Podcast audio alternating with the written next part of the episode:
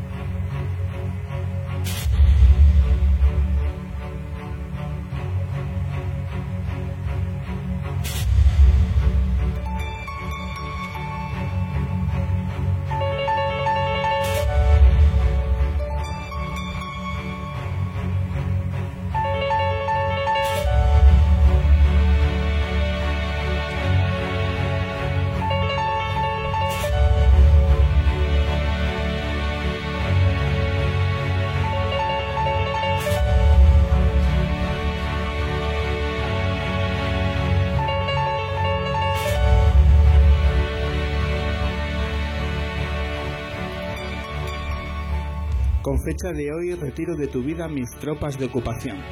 Me desentiendo de todos los invasores en cuerpo y alma. Nos veremos las caras en la tierra de nadie. Allí donde un ángel señala desde lejos invitándonos a entrar. Se alquila paraíso en ruinas.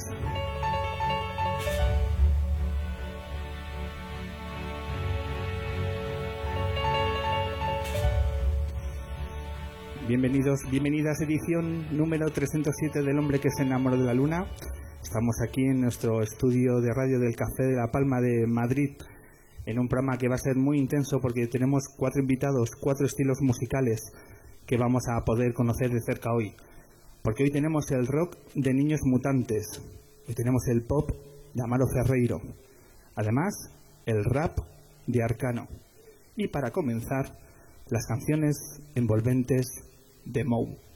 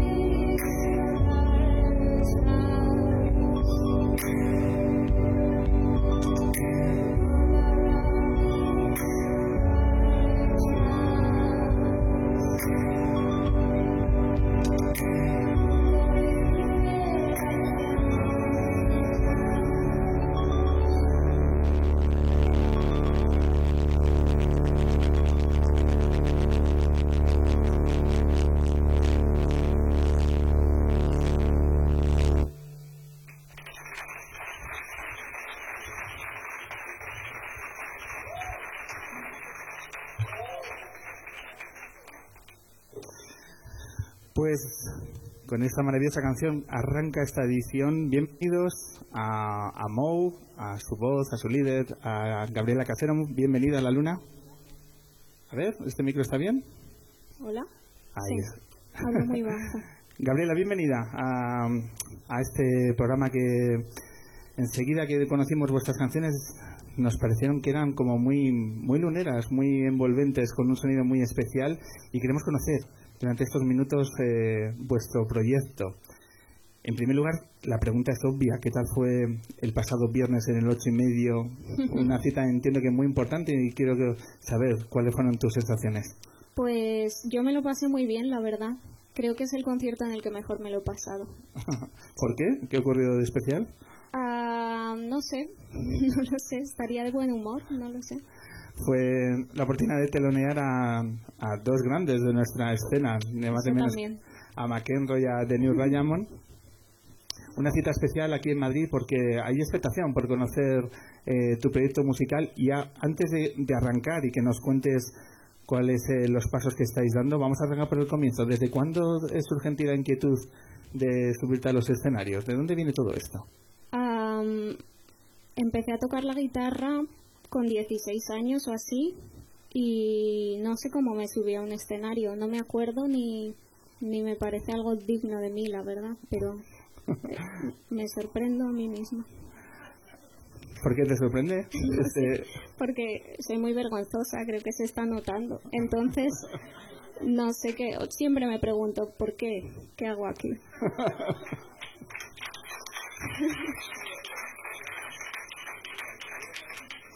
Esto de la música ha venido de una forma eh, inesperada en, en, en tu vida. ¿Cómo, ¿Cómo lo estás viviendo todo el, el impacto y la repercusión que comienzan a tener tus canciones?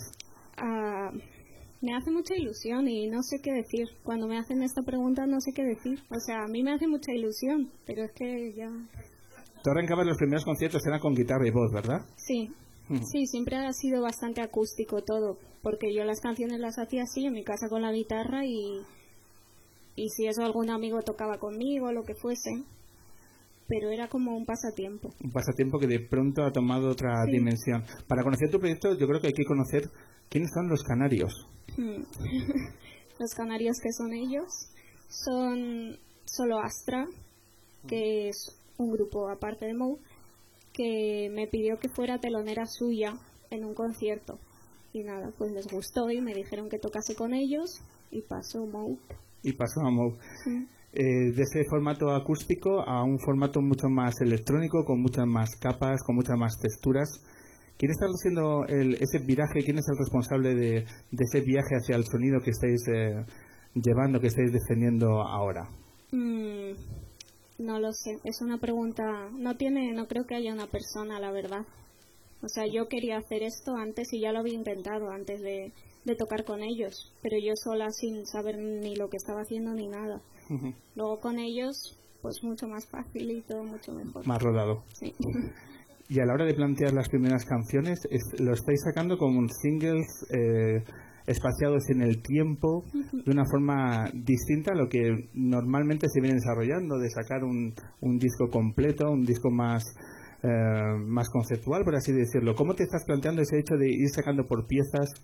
Porque es, mm, distinto a lo que eh, siempre ha sido lo tradicional. ¿Cómo te planteas esto? Pues yo creo que es como ahora funcionan más las cosas. Yo no oigo un disco entero. Sé que es una paletada, pero no lo hago. Y oigo una canción y si me gusta, pues busco otra, pero no digo, me voy a oír este álbum de no sé qué. Entonces creo que funciona mejor ahora mismo hacer eso.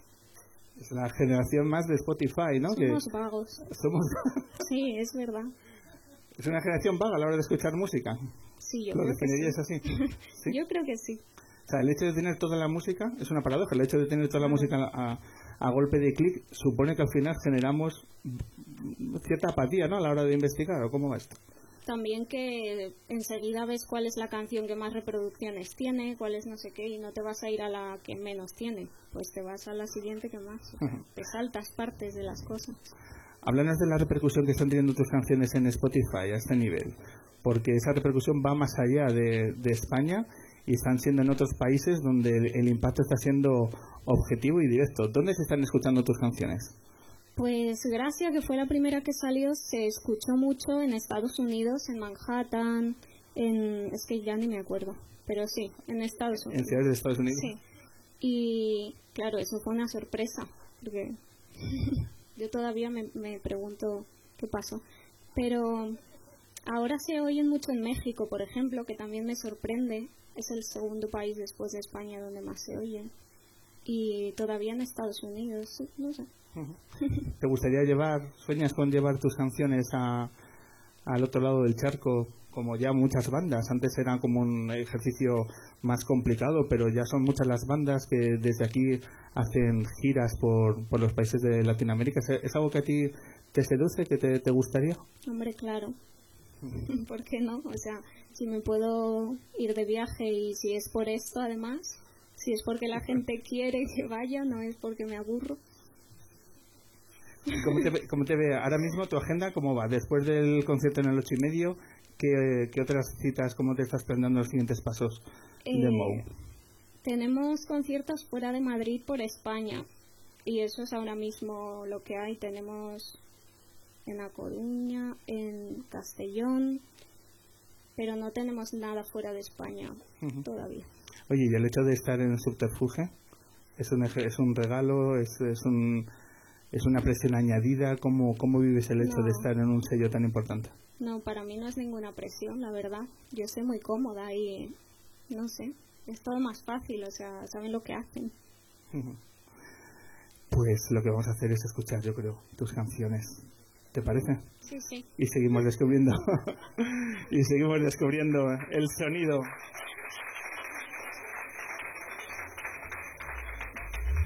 Cuéntanos, ¿qué vais a tocar a continuación?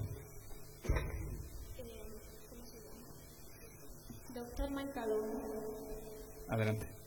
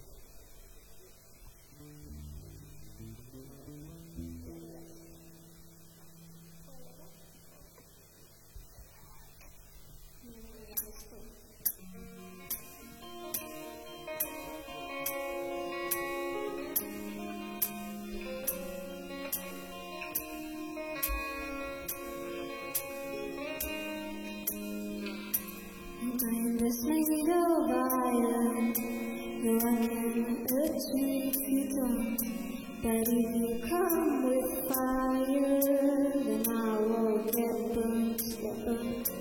My mind is fire. Can